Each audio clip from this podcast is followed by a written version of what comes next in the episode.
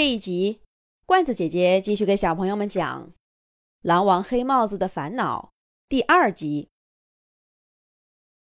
咣当，一只羊甩在领地的正中央。正在吵架的阿辉和小雪都停住嘴，扭头看。爸爸，姐夫，狼王黑帽子并不理他们俩。只沉着脸说了句：“吃这个。”就卧在原地。几个小宝宝一窝蜂的涌上来，爪子搭着猎物，撕咬着最柔软的地方。阿辉和小雪默不作声的退在一边，时不时心虚的看着狼王黑帽子。其实他们并不觉得自己做错了什么。只是黑帽子的表情，让人怕怕的。这就是狼王的威信。阿辉说第一句话的时候，黑帽子就听到了。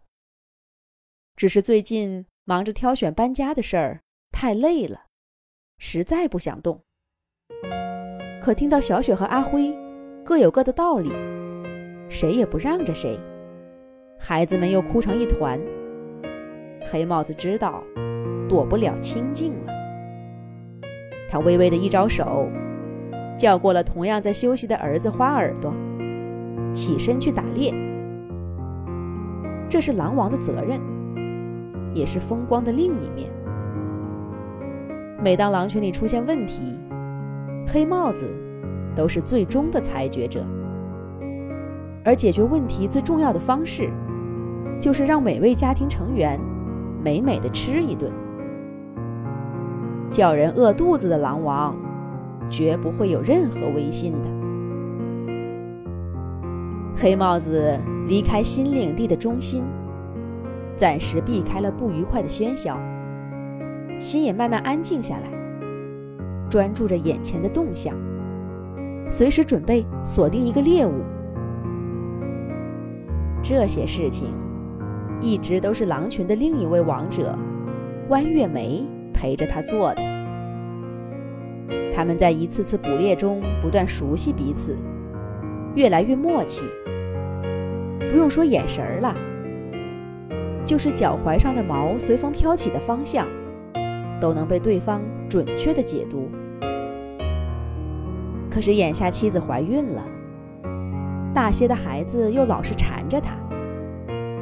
黑帽子不想让他太操劳，正好儿子也该多历练历练。无论是留下来，还是出去建立自己的狼群，他都得学会跟伙伴们默契的配合。花耳朵肯定是勇敢的，也比爸爸更有朝气，但这方面他还稍显稚嫩。父子俩因为沟通不畅。错过了两个猎物，所幸一只受伤的山羊撞上他们，成了黑帽子狼群在这个新家的第一顿晚餐。小宝宝们吃饱了，从魔人精变回了可爱的小肉球，在姐姐小雪身上滚来滚去。小雪也高兴起来，眼睛里闪着温柔的光。舅舅阿辉也不凶了，甚至还亲了亲爬到他背上的一个小可爱。不过他很快就把这个小家伙交给小雪，转头请狼王黑帽子夫妇来吃饭。狼群的规矩不能坏，平常玩玩闹闹谁都可以没大没小，但吃东西必须严格按顺序来。谁做的贡献多，谁承担的任务危险，谁就理当优先享用最鲜美的肉。要是有一天，黑帽子从狼王的位置上退下来，他也必须接受那时角色的转换。阿辉对这些事儿了如指掌，狼群成员无论大小。都在他严肃的注视下安静下来。